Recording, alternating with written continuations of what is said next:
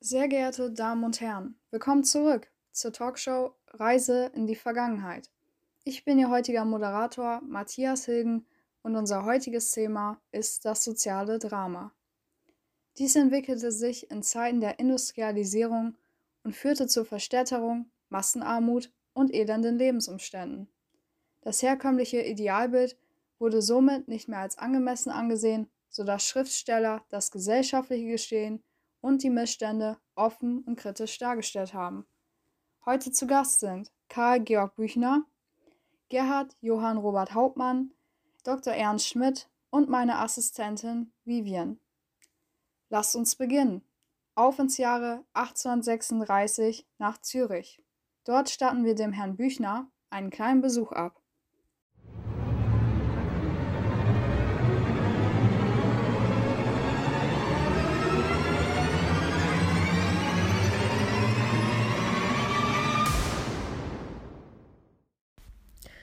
Guten Tag, liebe Zuhörer. Mein Name ist Karl Georg Büchner. Geboren wurde ich am 17. Oktober 1813 im Großherzogtum Hessen, im Stadtteil Gordelau. Mein Vater heißt Karl Ernst Büchner und meine Mutter Luise Caroline. Ich bin das erste von acht Geschwistern, doch zwei meiner Geschwister starben leider kurz nach der Geburt. Aufgrund der Berufung meines Vaters, der Arzt war, zogen wir nach Darmstadt. Dort verbrachte ich den Großteil meines Lebens. Ich ging dort zur Schule und machte meine außerschulische Weiterbildung als Mediziner in Straßburg. Außerdem beteiligte ich mich an dem Sturm auf die Frankfurter Hauptwache sowie der politischen Gesellschaft der Menschenrechte in Gießen, weshalb ihr vorstellen könnt, dass ich öfter Probleme mit der Polizei hatte. Mein bekanntestes Werk ist das Buch Wojsek, aus welchem ihr mich vielleicht kennen könntet. Ich begann es 1835. In diesem stelle ich die Auswirkungen der Industrialisierung auf unsere soziale Gesellschaft dar und ihre Folgen, welche sich zum Beispiel in den Klassenunterschieden zeigen. Wichtig war mir dabei, die Handlung aus der Perspektive der niederen Schicht zu zeigen und so die Wahrheit über die Lebensumstände des sozialen Untergrundes aufzudecken. An meinem Buch kann man außerdem erkennen, zu welchen Taten Individuen durch gewisse Lebensumstände geprägt und bestimmt werden. Auch versuchte ich anhand Dantons Tod eine Geschichte unmittelbar aus wahren Missständen darzustellen. Es sollten Dinge nicht um die Blume geschrieben und ausgesprochen, sondern direkt angesprochen werden. Gab es also einen Alkoholiker, so wurde er als alkoholmissbrauchender Trinker beschrieben. Was soll ich sagen? Dichter sind nun mal keine Lehrer der Moral, sondern jemand, der Geschichten neu erschafft und somit alte Zeiten sowie Gestalten wieder oder neu aufleben lässt. Vielen Dank, Herrn Büchner. Kommen wir zu einem kurzen Stopp in der Gegenwart und treffen uns mit Dr. Schmidt, um über den Übergang vom Realismus zum Naturalismus zu sprechen.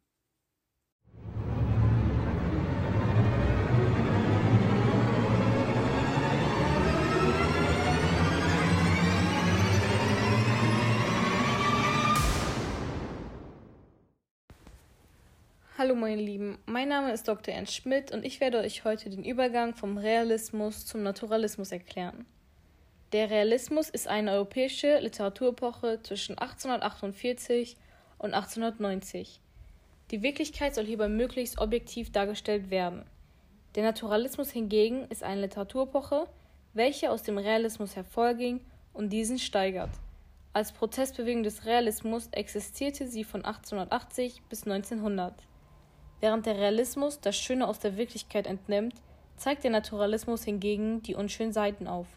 Es sollte gezeigt werden, wie die Umwelt die Menschen prägt, und dies versuchten Schriftsteller zu dieser Zeit so detailliert und wirklichkeitstreu wie nur möglich zu beschreiben. Eine zentrale Rolle spielte dabei auch die Bewegung Junges Deutschland.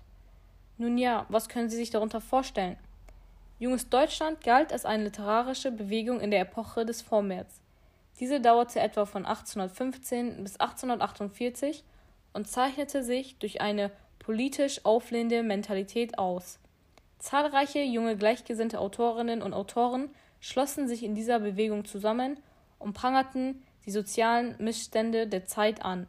Sie traten für die soziale Gerechtigkeit sowie die demokratischen Freiheitsrechte ein und stellten sich gegen überholte religiöse und unmoralischen Vorstellungen. Danke, Dr. Schmidt, für Ihren Vortrag und auf Wiedersehen. Nun machen wir uns auf ins Jahre 1945 zum bedeutsamsten deutschen Vertreter des Naturalismus, Gerhard Johann Robert Hauptmann.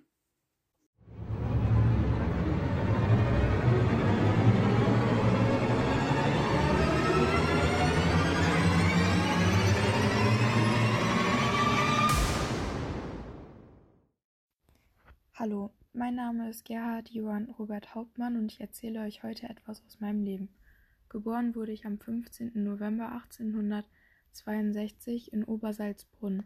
Dort wuchs ich mit meinen Eltern Robert und Marie Hauptmann und meinen drei älteren Geschwistern auf.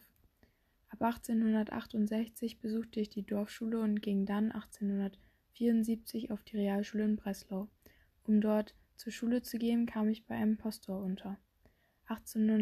1878 verließ ich die Realschule und wollte eine Ausbildung zur Landwirtschaftselev bei meinem Onkel machen.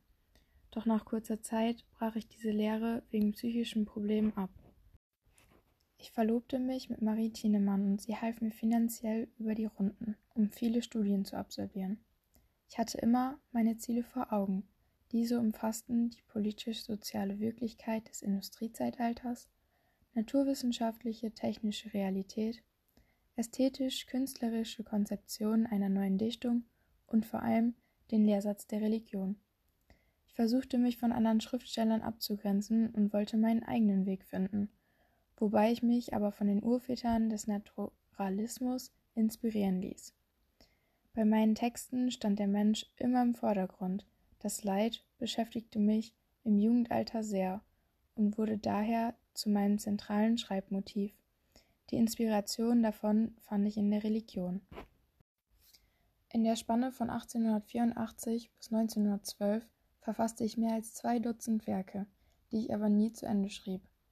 Alle Werke bezogen sich auf religiöse Gedanken, die Gottessuche und vor allem das Leid.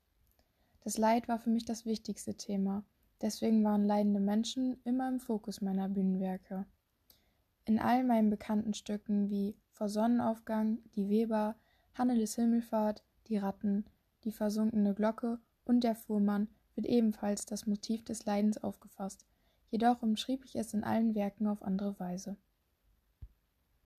Die meisten Figuren sind schuldlos an ihrem Leid. Einige leiden, weil sie materiell nicht gesichert sind, bei anderen wiederum ist ihr Leid psychischer Natur. Mir ist es wichtig zu zeigen, wie stark die Figuren und die Handlungen durch ihre Lebensumstände geprägt werden. Besonders wichtig ist die gesellschaftlichen Missstände zu veranschaulichen und zu kritisieren. Verstehen Sie, was ich meine? Ich habe stets selbst zwischen Bürgerlichen und den Proletariern, also denen, die nichts hatten, gelebt und wollte, dass andere sehen, was ich gesehen habe. Vielen Dank, Herr Hauptmann. Ich verabschiede mich von Ihnen und wir, liebe Zuhörer, fahren zurück ins Jahre 2021, wo unsere Assistentin Vivian auf uns wartet.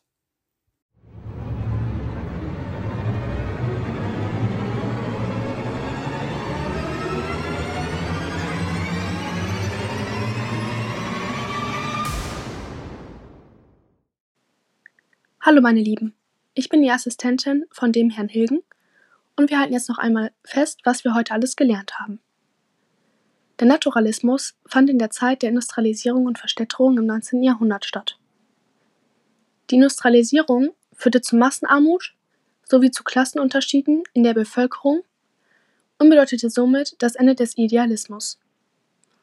Zu dieser Zeit prägte auch der Vormärz mit den Jungen Deutschland die soziale Kritik.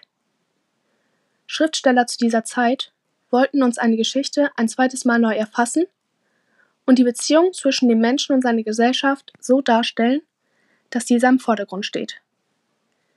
Die Handlungen in Schriften sollten aus dem sozialen Untergrund heraus erzählt werden, sodass eine klare Kritik an die Gesellschaft und den sozialen Aspekt hervorgeht. Die niederen sozialen Schichten wurden durch typische Charaktere charakterisiert, die durch ihr Äußeres oder ihre Arbeit eindeutig der jeweiligen Schicht zugeordnet werden konnten.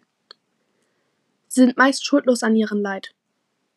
Bei anderen wiederum ist das Leid psychischer Natur. Dennoch kann man von beiden sprechen, wenn man sagen will, dass die Figuren eines Dramas oft aus reiner Umwelt heraus dazu gezwungen sind, bestimmte Handlungen auszuführen. Und das war's auch schon von mir. Ich gebe das Wort weiter an den Herrn Hilgen. Vielen Dank, Vivian. Das war es dann, liebe Zuhörer, und ich hoffe, wir hören uns beim nächsten Mal, wenn es wieder heißt Reise in die Vergangenheit. Vielen Dank fürs Einschalten und einen schönen Tag noch.